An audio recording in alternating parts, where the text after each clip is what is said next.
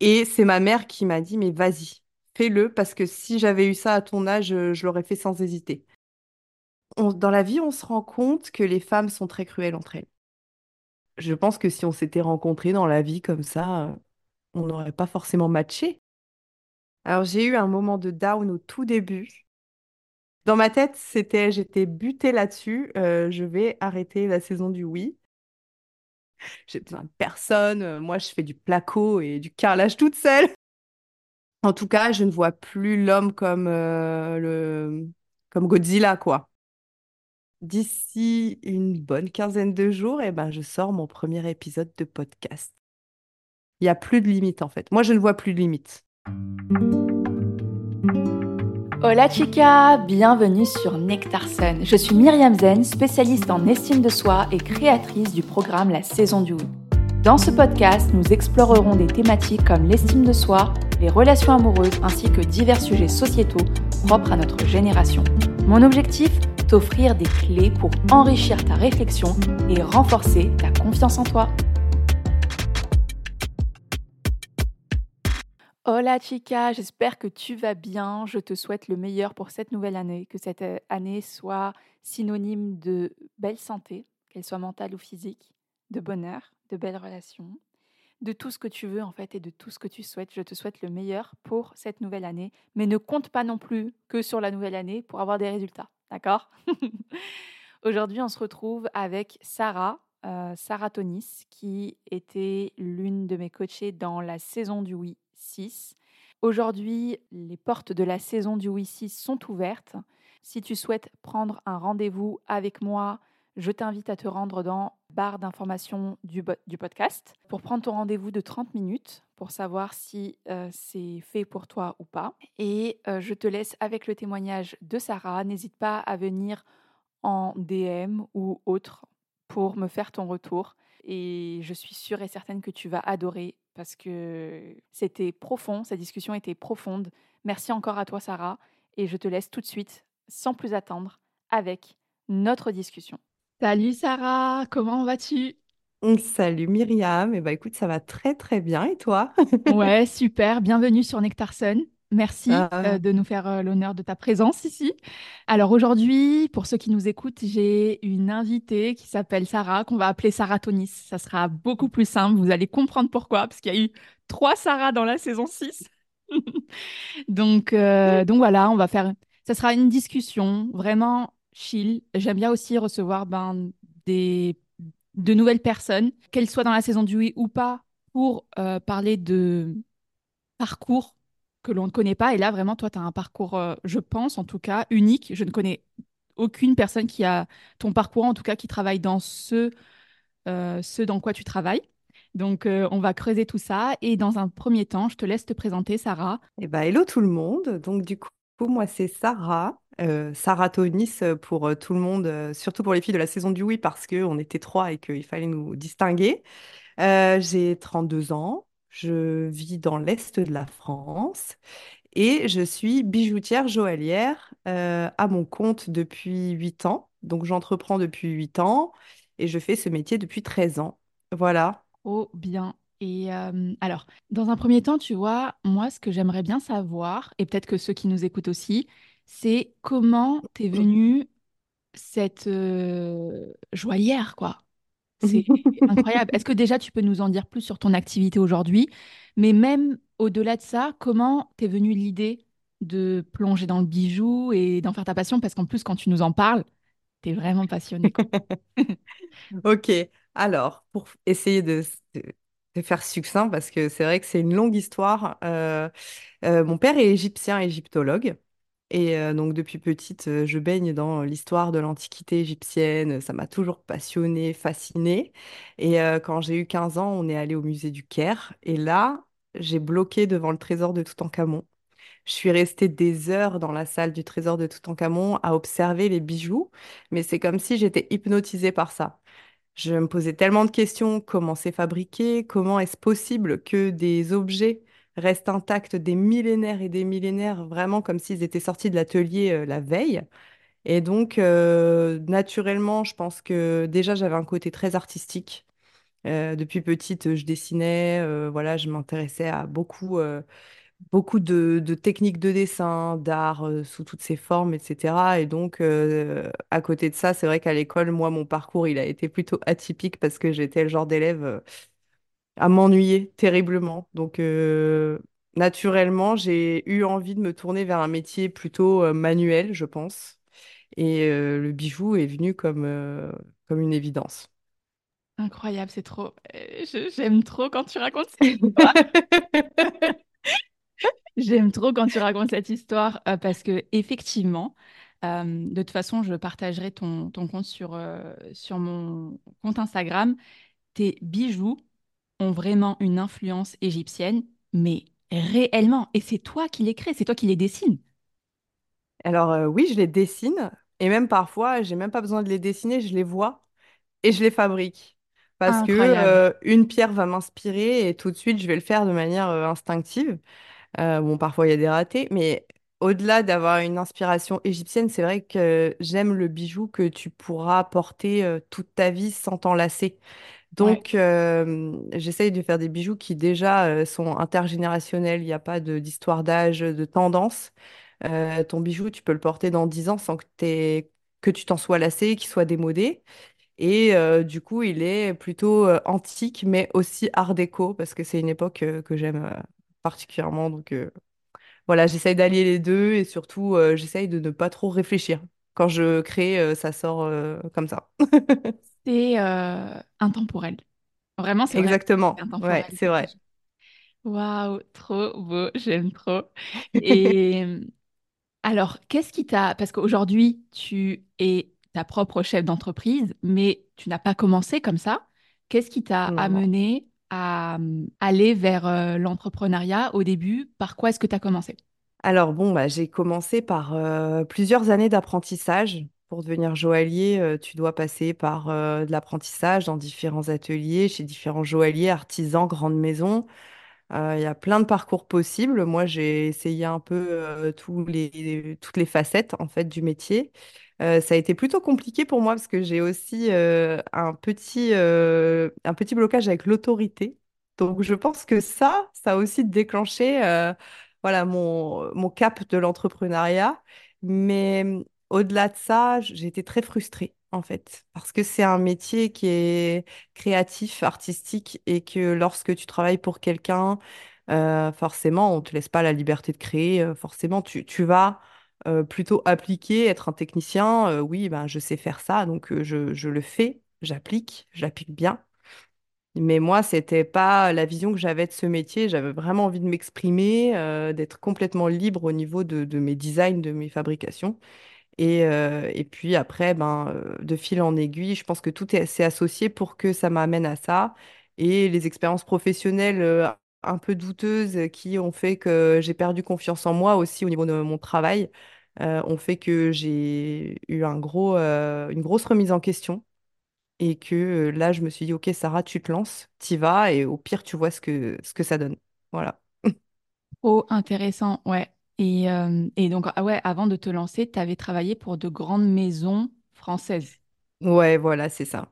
Donc, euh, avant de me lancer, j'ai travaillé pour des artisans, pour des ateliers de sous-traitance de grandes joailleries françaises. Et puis, euh, et puis, j'ai vraiment tout essayé, je pense, euh, dans ce métier parce que j'ai eu quand même, je suis passée par quatre entreprises différentes pendant mon apprentissage. Donc, j'ai pu voir vraiment toutes les facettes et ça m'a conduit, sans aucun doute à l'entrepreneuriat. Trop intéressant. Alors, toi, aujourd'hui, Sarah, donc tu nous as rejoints en septembre dans la saison du Oui 6. Déjà, comment tu as connu le programme? Moi, je sais comment tu as connu le programme, mais pour partager aux filles, comment est-ce que tu as, les filles et aux garçons hein, d'ailleurs, aux auditeurs, comment tu as connu le programme? Alors, euh, comment j'ai connu le programme, mais comment je t'ai connu? C'est ça, euh, la base de la base. Comment je t'ai connu? Euh, je pense que c'était durant le premier confinement. Euh, et euh, je ne sais plus comment c'est arrivé, mais je, suis tombée sur ton compte Instagram. voilà, j'ai aimé la vibes que tu dégageais. Je me suis dit, ah, cette fille, elle est solaire. donc, j'ai suivi ton parcours parce que tu commençais, enfin, c'était récent pour toi. Donc, je pense que j'ai vraiment suivi ton évolution. Et, euh, et vraiment, là où, où je me suis attachée à toi, c'est le cas de le dire, c'est quand tu as commencé Nectar Sun. Parce que c'était vraiment pour moi les prémices de mon- ma consommation de podcasts. Et le tien particulièrement, tu sais, l'autre jour, j'ai regardé, j'en ai pas loupé un épisode. Depuis Waouh! le, dé- depuis le début, j'ai ma notification. Nectarson est sorti cette semaine. Je l'écoute. C'est euh, mon rituel de, de la semaine. Et, euh, et quand tu as créé la saison du Oui, j'ai trouvé ça super intéressant, mais bon, un peu frileuse. euh, j'ai, laissé passer quelques saisons, quelques retours.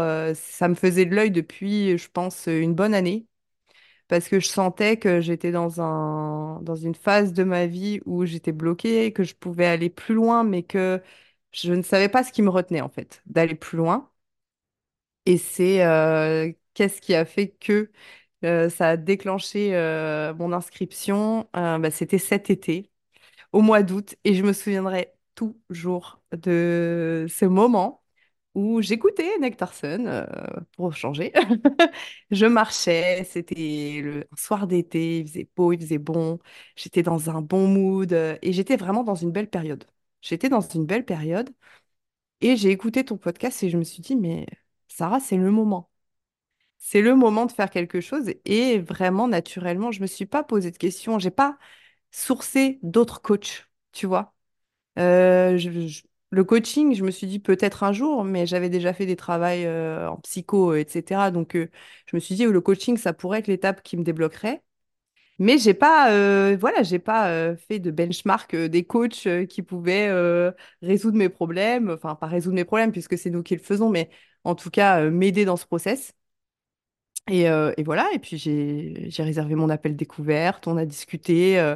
j'étais convaincue avant même cet appel découverte parce que, bon, moi, j'avais déjà une confiance totale en tes capacités de par le fait que je te suive depuis le départ, quoi.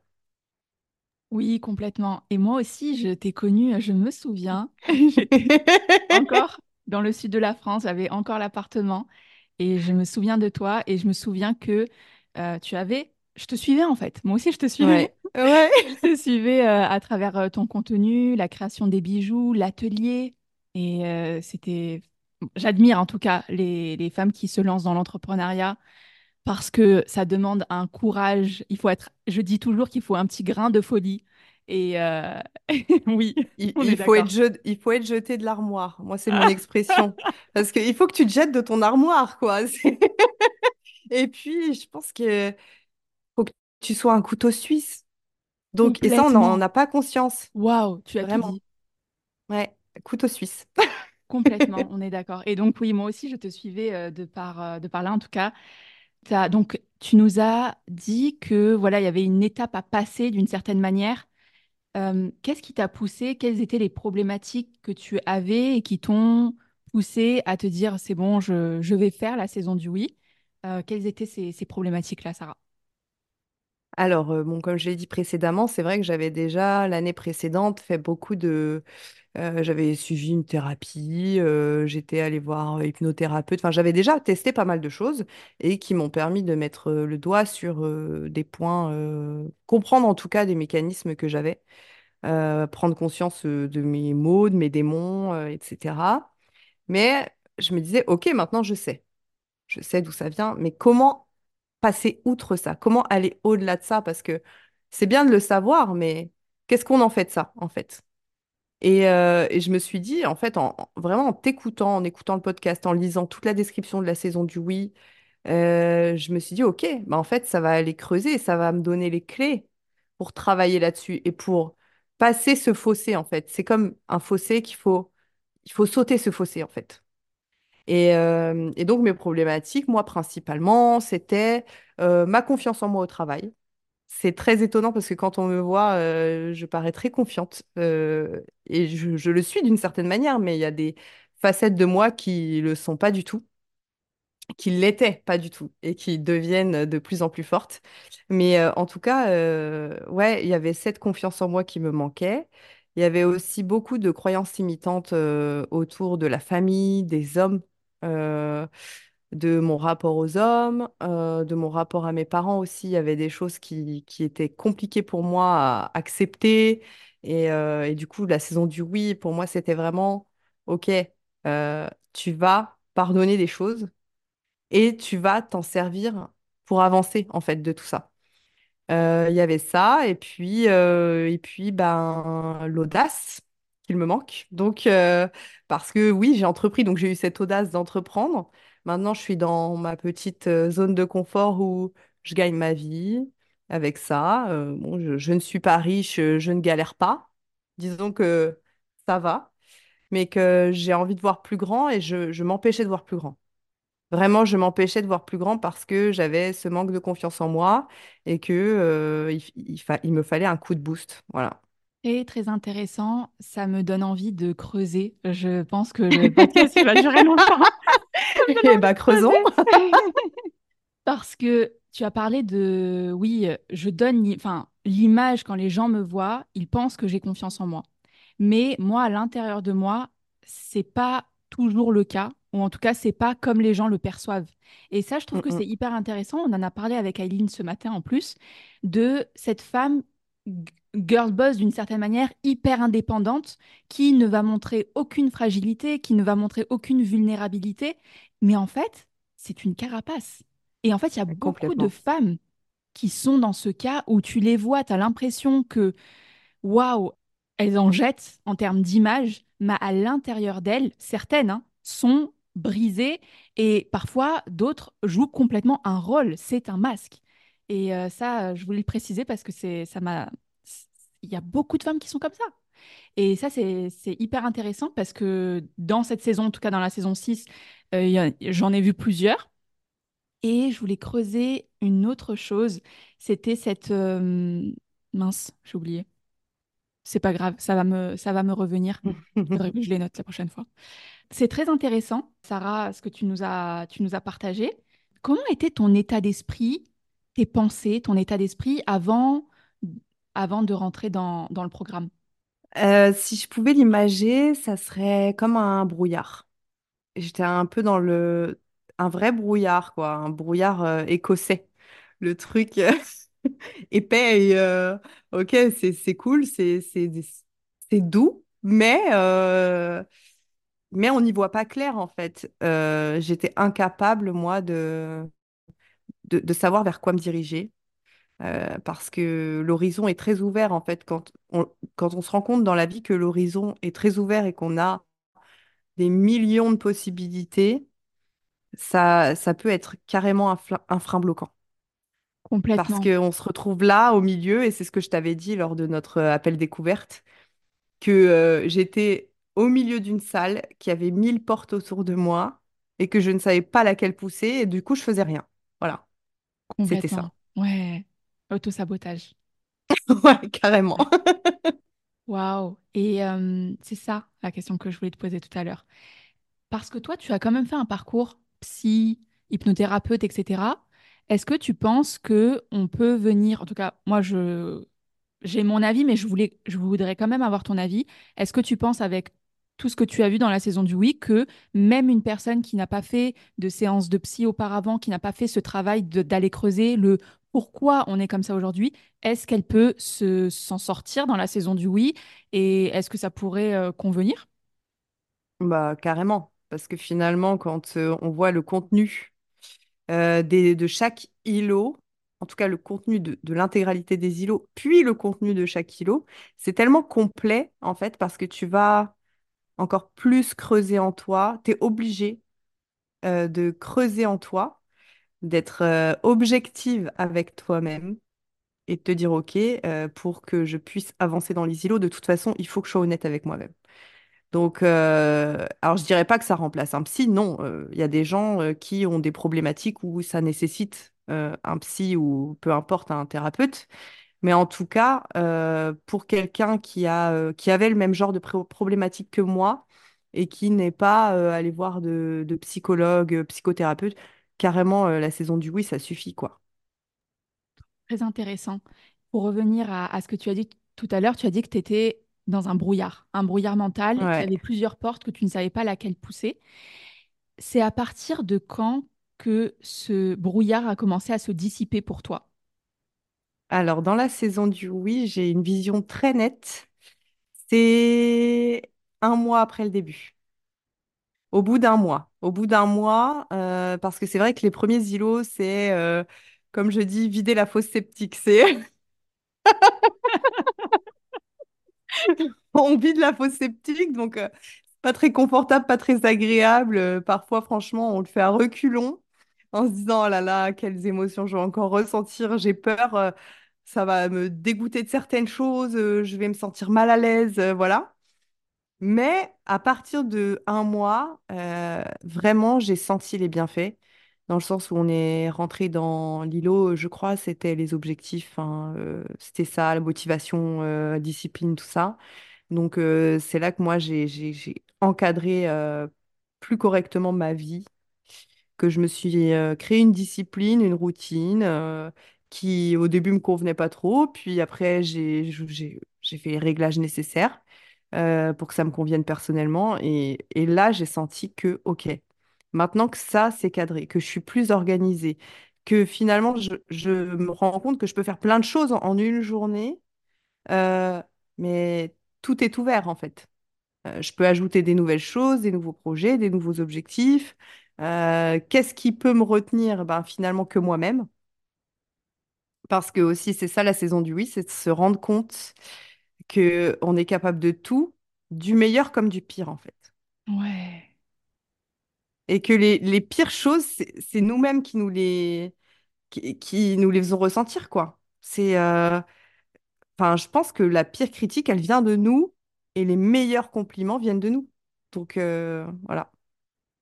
totalement. Mais euh, ouais, c'est exactement ça. En fait, tu te rends compte quand tu rentres dans la saison du oui que tu es responsable, que tu es au centre de ta vie et que tout part de toi, le meilleur comme le pire, comme tu viens de le dire complètement. Ouais.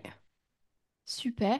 Donc, tu as fait ces trois mois-là. Déjà, quelles sont les choses par lesquelles tu étais surprise ou, ou, euh, agréablement surprise ou peut-être euh, des révélations? En tout cas, qu'est-ce qui... qu'est-ce que tu ne savais pas que tu...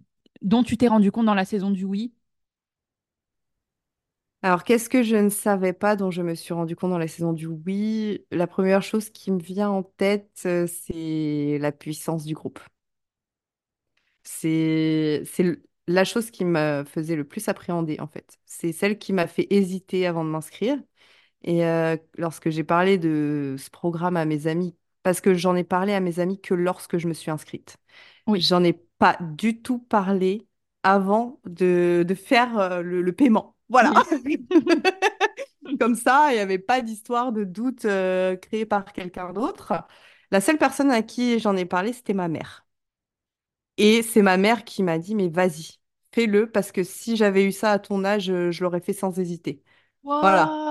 C'est trop Et elle m'a dit une autre chose qui était incroyable. Elle m'a aidé à financer la saison du oui en me disant, nous sommes responsables en tant que parents euh, de, de des difficultés que tu traverses. Donc, c'est de notre responsabilité de réparer nos erreurs.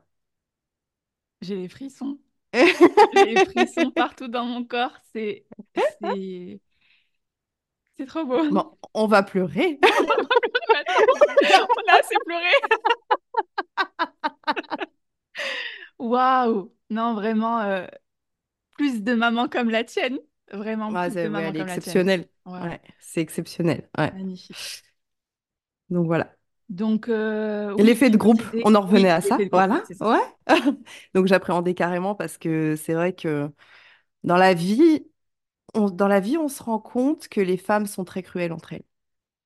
On est, on est vraiment des cruelles, des pestes entre nous. C'est euh, depuis, enfin, depuis le plus jeune âge, quoi. La cour de récré, c'est euh, les femmes sont tellement euh, mesquines entre elles et on nous met tellement en compétition. Naturellement, ça, ça nous élève dans quelque chose qui est malsain.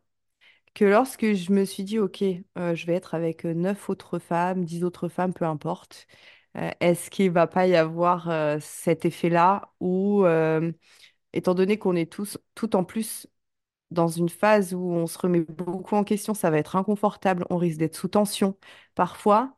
euh, est-ce que justement ça va pas être l'effet inverse? Et non. Enfin, clairement, euh, c'est magnifique parce que, alors, je pense que si on s'était rencontrés dans la vie comme ça, euh, on n'aurait pas forcément matché. Enfin, c'est, c'est tout bête, hein, parce qu'on n'a rien à voir les unes avec les autres. On ne se serait jamais rencontrés même. Waouh, c'est trop vrai ce que tu dis là. Mais oui, bah, moi j'aurais croisé les filles dans la rue. euh, ben, ouais, il n'y aurait eu aucun, aucune raison pour que on se rencontre, non. C'est la saison du oui qui a fait que euh, ça a réuni 10 personnes complètement différentes. On vient toutes de milieux différents, on vient toutes euh, d'univers différents, de villes différentes.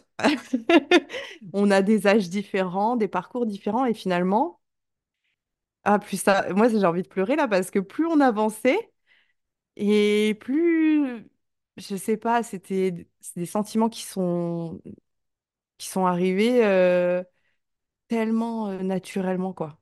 De la bienveillance, euh, de l'écoute, du partage, même si parfois on n'est pas d'accord, nos points de vue divergent, et que... mais c'est super riche parce que justement, ça nous permet toutes de nous remettre en question, de revoir nos points de vue qui sont pas forcément les bons, qu'on a toute l'impression d'avoir un bon point de vue, Ouais. mais c'est pas forcément le cas. Et ouais, non, une tolérance, euh, parce que oui, même euh, on a toutes des croyances, enfin non, pas toutes, mais bon, certaines ont des croyances différentes que d'autres, mais c'était très... Non, il y a tout dans la tolérance, quoi, vraiment. Et c'est quelque chose qu'on n'a pas l'habitude de vivre en tant que femme, je trouve. La tolérance entre femmes, c'est tellement rare, parce qu'on se juge tous les jours. C'est un point trop important qu'on relève pas assez, que tu as relevé là, qui est si c'est tellement précieux. Et Sarah Sed m'a envoyé son témoignage et elle a parlé d'une expérience psychosociale mais oui, incroyable. mais oui. Et ça me fait penser à ce que tu es en train de dire là. Oui, c'est une expérience psychosociale parce que tu vas connecter avec euh, des personnes que effectivement tu n'aurais jamais rencontrées autrement sur des points, sur vos failles en fait. Hmm, ouais. Et c'est extrêmement puissant. Et puis le fait de se rendre vulnérable comme ça, parce que on n'a aucun intérêt à cacher des choses aux filles, à mentir sur des choses aux filles, ce qu'on fait dans la vie avec nos proches, parce que on ne peut pas être complètement euh, vulnérable avec nos proches. Ils n'ont pas une vision objective de ce qu'on est et ils ont tellement d'attentes nous concernant, alors que là, aucune fille n'a d'attente sur aucune. Euh, on est toutes à juste être dans l'objectivité, à essayer d'être euh, les plus, plus euh, bienveillant et puis, et puis être dans la sérénité en fait aussi de, du partage. C'est OK, on prend le temps de partager, on prend le temps de t'écouter. Et quand on n'a pas le temps, il y en a toujours une qui va prendre le relais. Et puis pendant les coachings de groupe, c'est, c'est ça, c'est qu'on écoute. Mais c'est vrai qu'il n'y a pas d'émotionnel. C'est un émo... Il y a de l'émotionnel, mais je ne sais pas comment expliquer ça. Il y a de l'émotionnel parce que forcément, on a toutes pleuré les unes pour les autres, etc. Mais ça ne nous touche pas personnellement ce qu'ont vécu les films, même si ça fait écho à ce qu'on ressent. Donc, on peut avoir un point de vue qui est complètement objectif, quoi. Exactement. Et qu'on ne peut pas avoir avec soi-même. Exact. On se ment tellement à soi-même, oh là là.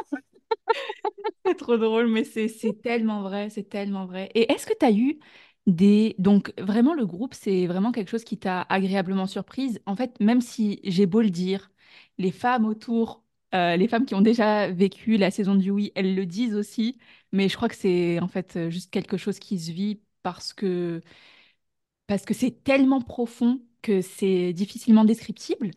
Est-ce que toi, Sarah, dans la saison du oui, est-ce que tu as eu des moments de down? Et comment tu les as gérés?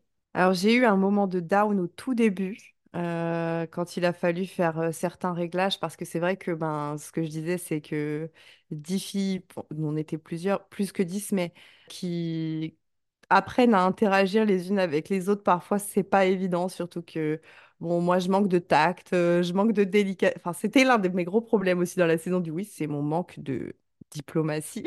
Et donc, ça a pu au début créer quelques étincelles qu'on a vite réglé et ça, tu as géré la situation euh, mais tellement bien. Enfin, ça, je te remercie parce que c'est vrai que ce jour-là, j'étais dans un état d'esprit où, OK, j'accorde cet appel pour qu'on essaye de régler les choses, mais moi, j'arrête. Dans ma tête, c'était, j'étais butée là-dessus. euh, je vais arrêter la saison du oui. Et finalement, euh, tu m'as fait switcher d'état d'esprit lors de cet appel. Je me suis dit, OK, mais en fait, c'est pas pour rien que je vis ça. Ça me, met face à l'une de mes plus grandes problématiques de vie, c'est je suis face à quelqu'un avec qui j'ai un conflit, une étincelle. En temps normal, j'aurais tout envoyé péter, j'aurais claqué la porte, j'aurais fait demi-tour. Et là, je me suis dit, non, t'es pas là pour faire demi-tour. Et t'es pas là pour qu'on te caresse le dos non plus. Donc, euh, je suis restée et là, je ne regrette pas du tout. Et deuxième moment de down, euh, non, il n'y a pas eu de deuxième moment de down. Après, j'étais très déter. Ouais, c'est vrai. Ah, super intéressant. Effectivement, moi, je me suis dit, hein, c'est, ça n'arrive absolument pas pour rien. Mais en fait, même pour moi, ça, n- c'était révélateur de quelque chose. Donc, euh, très intéressant. Et euh, finalement, euh, tout ce qui, quelconque conflit nous arrive comme ça, c'est difficile de se dire, ouais, où je vois le bon dans ça. Parce que t'es pas dans cet état d'esprit où tu veux voir le bon dans ça. Et on n'était pas d'ailleurs dans cet état d'esprit. On était juste dans OK, moi, comment j'interprète les choses, quel message est entendu et quel, quel message j'ai envie de recevoir d'une certaine manière. Enfin, tout s'est bien dénoué. J'ai une question pour toi. Qu'est-ce que tu te sentais incapable de faire avant, mais que tu sens que véritablement, après la saison du oui, tu, es capable en réalité de le faire? Euh, ce que je me sentais incapable de faire, alors ça peut être un peu euh, large, ce que je vais dire, euh, mais prendre de véritables tournants et décisions. Vraiment être dans un, état d'esprit où je me dis, OK, je prends cette décision et je vais aller au bout de cette décision. Parce que j'ai plein de projets qui me viennent toujours en tête, et ça depuis des années, mais je les rêve en fait, ces projets. Ils passent, j'en fais pas grand-chose. Et là, aujourd'hui, j'ai aucun doute que tout projet qui passe par ma tête, je suis capable de le réaliser. Je suis capable de le réaliser. Et deuxième chose, quelque chose que je ne pensais pas pouvoir faire et qui, du coup, rejoint aussi ce qu'on a évoqué juste avant, c'est revenir de manière euh, positive sur un conflit. Et revenir vers quelqu'un et me réouvrir à quelqu'un qui m'a profondément blessée. Et ça, avant ça, euh, à part avec ma famille où c'était possible parce que mon frère, sœur, mère, père, c'est différent, mais quelqu'un qui euh, m'a profondément blessée avant la saison du oui, j'aurais claqué la porte et je n'aurais même pas cherché à comprendre, en fait. Et là, d'avoir euh, eu ce game changer de, OK, j'ai eu ce conflit, on l'a, on l'a traversé ensemble, tu nous as inculqué euh, la communication bienveillante, et là, ça s'est tellement bien appliqué, ça a été tellement un cas pratique pour moi d'appliquer ça, de me remettre en question, de me dire, OK, la vérité peut blesser, ce qui compte, c'est la forme que tu y mets, en fait. Et Sarah, dans ta vie, tu manques toujours de forme. Et c'est ce qui fait que ton message peut paraître agressif alors qu'à la base, il ne l'est pas. Mais il peut paraître agressif. Donc, c'est à moi aussi de me remettre en question sur comment j'amène les choses. Et ça, je pense que c'est l'une des plus grandes richesses que la saison du Oui m'a apporté, c'est pouvoir remettre en question ma communication et rentrer dans une forme de communication positive, en fait. Hyper intéressant. C'est trop beau. Franchement, c'est trop beau parce qu'il y a trois mois, même moi, j'étais pas dans cet état d'esprit où, euh, waouh, elle va en tirer des enseignements, etc. C'est magnifique. Ah, c'était, c'était une belle, euh, Là, aujourd'hui, je regarde cette situation euh, de manière super belle, quoi. Vraiment, hein. Waouh, Il y a pas, j'ai, j'ai aucun négatif à, à retenir de cette situation. incroyable. Et euh, ça, c'est, c'est hyper formateur. Est-ce que, qu'est-ce que, donc là, on a parlé, voilà, de la saison du oui dans, en soi. Quel impact la saison du oui a eu dans ta vie amoureuse? Comment Ouais, comment ça a changé les choses, ou en tout cas ta Mm. vision des choses peut-être? Ma vision des choses plus que les choses. Euh, disons que ma vie amoureuse avant la saison du oui, pour moi, c'était un peu une vision fataliste. J'étais beaucoup dans le fatalisme parce que, ben, voilà, hein, la vie est faite euh, de, de- d'expériences, euh, d'épreuves, euh, de traumas liés à l'enfance, liés à l'adolescence et puis liés aux premières, premières expériences. Donc c'est vrai que pour moi, ma vie amoureuse, c'était soit tout, soit rien. En fait, c'était soit les flammes, soit pas grand-chose. Et je ne pouvais pas euh, envisager quelque chose de plus tranquille, de construit. Voilà. Moi, je voyais rien de construit dans ma vie amoureuse. Donc, je mettais tout dans mon, dans mon entreprise, tout dans ma vie perso, mais seule. Et ça, c'est quelque chose, je me suis mise un, un mur de Berlin autour de moi en prônant euh, ma solitude, euh, independent woman. J'ai besoin de personne. euh, Moi, je fais du placo et du carrelage toute seule. Et, et finalement, alors que c'est pas ce que je veux en fait. C'est pas ce que je veux, mais je pense que pour mon, mon bien et mon...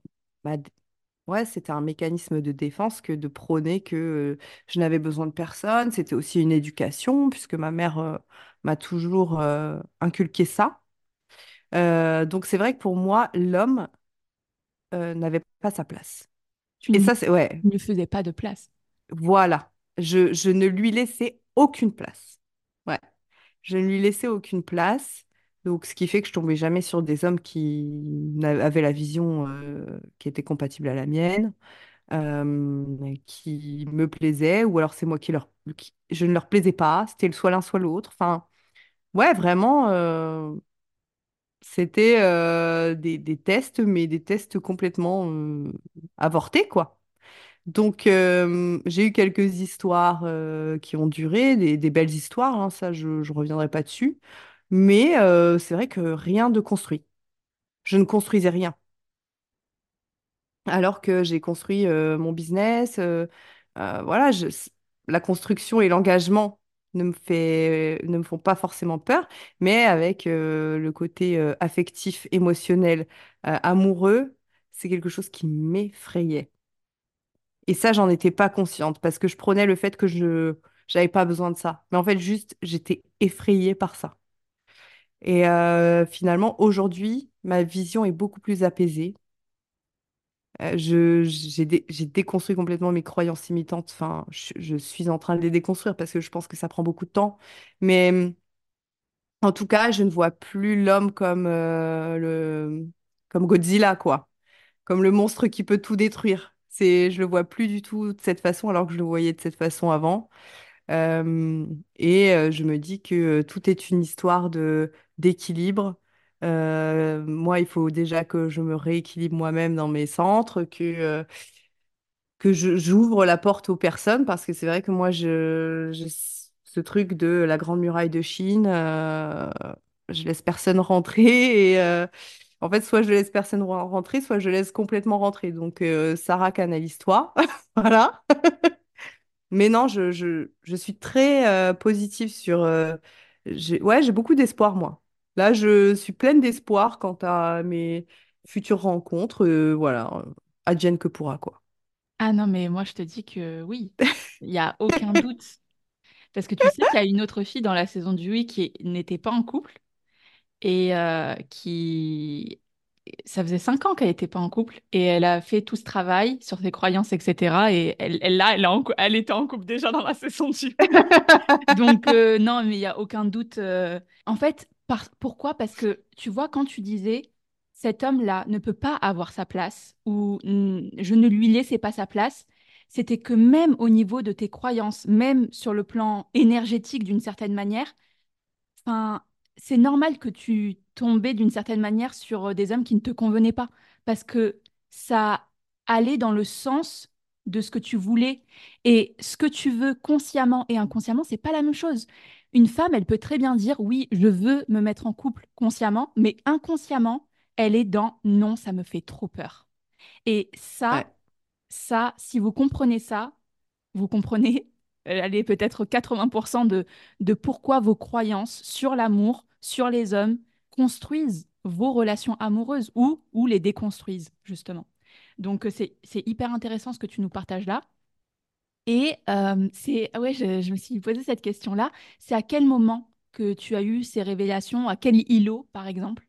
À quel îlot? euh, L'îlot euh, sur déjà l'amour, bien sûr, où là, bon, ben, tu te poses les questions, tu fais l'analyse de ce que tu as vécu, etc., etc. Donc déjà, lui a commencé à creuser, à, vider la fosse septique. Et euh, ensuite, euh, celui sur la féminité. Parce que l'un ne va pas sans l'autre, en fait. Clairement, Exactement. je... Voilà, la féminité était l'un de mes objectifs de la saison du oui, retrouver ma féminité intérieure, revenir à une féminité intérieure, etc., euh, que j'avais complètement perdue. En tout cas, j'avais, je l'avais mise dans un, dans un KGB fermé à double tour. Donc, il a fallu aussi que j'accepte euh, mes parts de féminité, mes parts de vulnérabilité, euh, que j'embrasse ma sensibilité, parce que ça, c'est quelque chose que j'embrasse depuis quelques mois seulement. Et euh, voilà, après, je pense que vraiment, stylo sur la féminité m'a fait dire, OK, le problème là-dedans, c'est pas les hommes. Le problème, c'est ta vision des hommes et la, la posture que tu prends face à un homme. Voilà. Trop intéressant la posture que tu prends par rapport à un homme. Mais oh là là, c'est tellement ça. C'est exactement ça. Ok, donc ouais, l'îlot sur euh, la féminité. Non, mais l'îlot sur la féminité, je crois que c'est à chaque fois euh, un... Je sais pas, il y a quelque chose qui se passe avec cet îlot-là. À chaque fois, dans chaque saison, c'est Waouh, cet îlot, il est incroyable. Et euh, effectivement, euh, en fait, il n'existe pas. Ce que j'explique, en tout cas, euh, dans l'introduction de cet îlot, c'est qu'il n'existe pas qu'une féminité. Il existe en tout cas deux féminités, même plein d'autres féminités, mais il y a la féminité extérieure, donc ce qu'on montre, notre enveloppe d'une certaine manière, et ce qu'il y a à l'intérieur. Mais si vous n'êtes pas en phase avec votre féminité, que votre féminité intérieure et extérieure ne sont pas, ne sont pas alignées, il y a des déréglages en fait, il y a des déséquilibres. Et donc, euh, je pense que hum, ça fait beaucoup de wow effect, je ne sais pas comment dire ça en français, de, de déclic, de déclic euh, pour, euh, pour les femmes. Oui, et pour moi, c'était En fait, j'ai été très euh, désarçonnée hein, face à cet îlot parce que euh, au début, je me suis dit, mais c'est une caricature cette, cette histoire. Je regardais les vidéos et je me dis, c'est caricatural quand même. Mais c'est une histoire d'équilibre. Et c'est vrai que toi, pour, euh, pour imager les choses, forcément, tu, tu vas dans le... Tu grossis la chose. Mais c'est... Et après, je m'analysais face à des hommes, même des amis. euh, voilà, j'analysais ma posture. Je me disais, mais, mais arrête de te comporter comme un homme. C'est... Non! Pourtant, d'extérieur, je suis quelqu'un qui prend soin de moi, très féminine, maquillée. Voilà. Mais c'est vrai que la posture et l'énergie que je dégage, euh, c'est quelque chose de euh, j'y vais, euh, rien ne m'arrête, bulldozer, qu'on m'écoute, je parle fort, je rigole fort. Alors ça, c'est ma personnalité et je rigolerai toujours, toujours fort, je parlerai toujours fort, mais parfois, c'est bien de baisser le ton, quoi. Ouais, en fait, c'est vraiment, tu gardes ta personnalité, tu gardes ton énergie, mais si, d'une certaine manière, si les hommes sont des hommes et si les femmes sont des femmes, c'est qu'il y a certaines raisons. Et effectivement, quand, d'une certaine manière, je parle pas de toi, Sarah, mais quand une femme va venir euh, prendre beaucoup d'espace, beaucoup de place, qu'elle va, en fait, elle, elle, un un homme a du mal à se dire, ah, je me vois avec cette femme parce que elle prend ma place en fait, tu vois. Donc mm, euh, mm. ouais, toujours euh, toujours ça et tout est une question d'équilibre bien évidemment. Oui, et puis après, ça se travaille sur euh, un long terme, hein, parce que aujourd'hui, j'en ai conscience. L'appliquer, ça va venir petit à petit parce que c'est des petits, des petites modifications que, qui vont venir naturellement maintenant que j'ai intégré l'information, quoi. Ouais, complètement. Très intéressant. Et au niveau professionnel, alors déjà, est-ce que euh, les objectifs que tu t'étais fixés, comment tu es aujourd'hui par rapport à ça? Donc, il y avait des objectifs euh, professionnels. Est-ce que tu as pu déjà atteindre tes objectifs? Où est-ce que tu en es par rapport à ça? Comment tu te sens aussi par rapport à ça? Est-ce que tu peux nous en dire euh, un petit peu plus, ça Alors, c'est vrai qu'au début de la saison du oui, tu nous demandes de nous fixer trois objectifs. donc de notre choix. Et moi, j'en ai fixé un et demi professionnel et un et demi personnel, parce qu'il y en a un, il joue un peu dans les deux. Mais euh, pour euh, mon objectif pro- professionnel, je ne suis pas encore arrivée à 100% de mon objectif, mais dans les deux mois qui arrivent, ça sera atteint. C'est vrai que je m'étais fixé un bel objectif, donc euh, je pense que, que ça mérite plus de trois mois. Et puis, donc ça, vraiment, ça m'a donné le déclic pour, ben, vraiment pour, euh, pour lancer le start euh, de cet objectif-là que- qui était dans ma tête depuis deux ans. Et euh, quand je regardais mon, mon cahier de manifestation, il était déjà en 2021. Et là, euh, dans, dans deux mois, il sera atteint. Donc, Ouais. Ouais.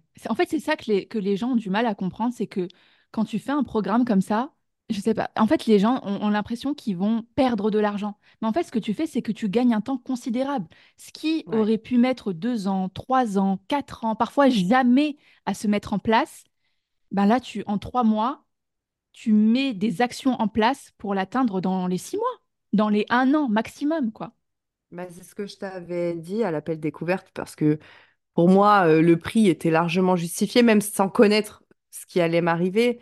Mais je m'étais dit, en fait, moi, je le voyais vraiment pas. Et ça, je pense que c'est aussi inhérent à- au mindset de l'entrepreneur. C'est, je le vois pas comme je dépense mon argent, je le vois comme j'investis mon argent. Parce que je t'avais dit, euh, en fait, je sais très bien que si je mets tant dans ce programme, mais que ce programme me permet de, déclencher des mécanismes et de vraiment passer outre mes blocages pour atteindre 15 000 euros, euh, en fait, bah, c'est largement justifié. L'investissement, il est carrément rentable. Et même sans parler de l'aspect professionnel, en fait, même l'aspect, euh, si, on a des objectifs plutôt personnels euh, à travailler, s'améliorer, vraiment son amélioration personnelle, son épanouissement personnel, ça n'a pas de valeur.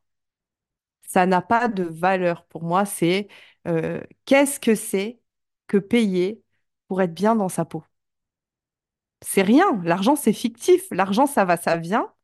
Euh, si on a les moyens de d'investir en soi, mais investissons en nous, en fait. Voilà. Trop, trop intéressant. Donc, euh, ouais, ce qui était déjà dans ton cahier de manifestation en 2021, là, ça va être bouclé dans les prochains mois. En tout cas, je te le souhaite. Euh, et comment tu vois ta vie professionnelle désormais, ou en tout cas, comment tu vois ta vie de manière générale maintenant que ces trois mois sont finis? Alors, comment je vois ma vie de manière générale? Euh, beaucoup plus apaisée, euh, beaucoup plus factuelle aussi, beaucoup moins floue. Euh, je me dis que un plus un égale 2. Donc, si je mets cette action, plus cette action, plus cette action, eh ben, ça donnera tant.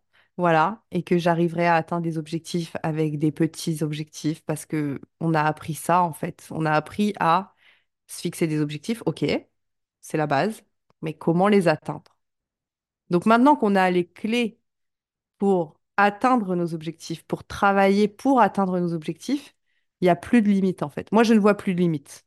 Alors oui, ça sera pas que euh, une montée vers le haut. Je suis consciente qu'il y aura des up and down, que parfois euh, ça sera plus dur que d'autres, que certains objectifs n'aboutiront pas euh, parce qu'ils ne devaient pas aboutir, qu'ils n'étaient pas viables ou peu importe. Mais en tout cas, pour moi, euh, il n'y a plus de limite et c'est simplement qu'aujourd'hui, tu sais, ce qui change vraiment, c'est que j'arrive à avoir une vision à moyen terme et moyen long terme, ce que je n'arrivais pas à avoir. Je vivais au jour le jour, je fuyais ma, ma vie quand je n'en pouvais plus en voyageant. Je bookais un billet d'avion tous les, tous les trois mois. C'était pas pour me faire plaisir, c'était pour euh, oublier ce qui m'attendait. Sauf que je revenais, bah, j'avais plus de sous sur mon compte. Donc il fallait que je retravaille pour remplir mon compte, pour pouvoir repartir. Et c'était mon cercle vicieux depuis euh, 3-4 ans, quoi. Et aujourd'hui, je, oui, je vais continuer de voyager parce que j'aime tellement ça, mais par contre, je ne le ferai plus pour les mêmes raisons. Et j'aurai cet objectif de construire à long terme quelque chose qui sera pérenne. Voilà, c'est ça la différence. Ouais, complètement. Eh, c'est trop intéressant ce que tu parles par, enfin, ce dont tu as parlé par rapport au, au voyage. C'est-à-dire que, non, mais t'es absolument pas la seule. Moi-même, je l'ai fait. Moi-même, je me suis échappée de mon quotidien pour fuir mes problèmes en voyageant. Quand tu reviens euh, chez toi, il y a toujours les mêmes problèmes. Il y a toujours les mêmes problèmes, mais limite, c'est pire parce que tu te dis, OK, j'ai trop kiffé mon voyage.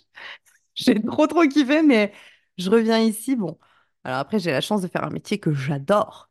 Euh, donc, quand je reviens et que je travaille, euh, j'ai pas la sensation de travailler. euh, mais ce truc de et maintenant, OK. Et maintenant, OK, quoi?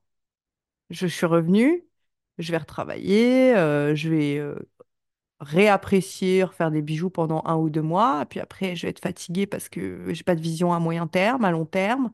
Euh, je sais pas où je vais, j'ai aucune idée de là où je veux aller. Donc, euh, euh, je vais me rééchapper en voyage. Voilà, voilà le cercle vicieux. Alors, ça, c'est un une prison dorée. En fait, c'est une prison dorée.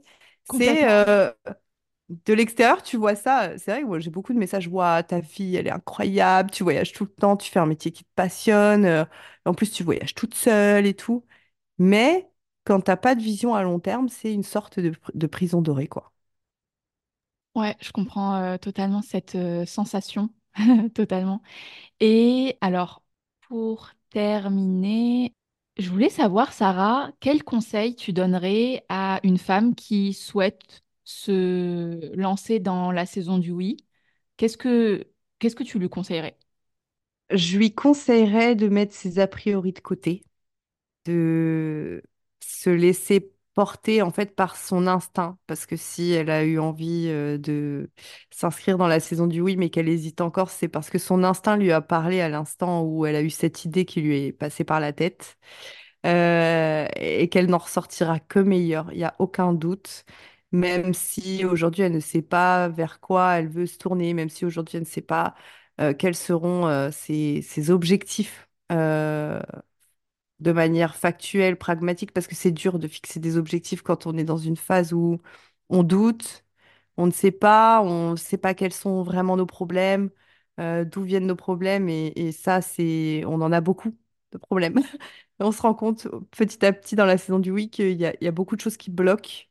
Euh, il, ne faut pas s'inquiéter de ce qui se passera dans la saison du oui, parce que quoi qu'il arrive, on n'en ressort que meilleur et que grandi. Voilà. Euh, c'est, c'est vrai. Et, et qu'est-ce que tu dirais à une femme qui hésite? Parce que voilà, elle, En fait, j'aimerais vraiment que les gens puissent imaginer la variété des problématiques et la variété des personnalités qu'il y a, dans le sens où, tu vois, parce que peut-être qu'aujourd'hui, on t'écoute et on dit, ouais, mais elle est entrepreneur. Ouais, mais je crois que tu es la Mm. seule. Non, il y en a deux. Vous êtes deux. Il y a Aileen et moi, ouais. Ouais.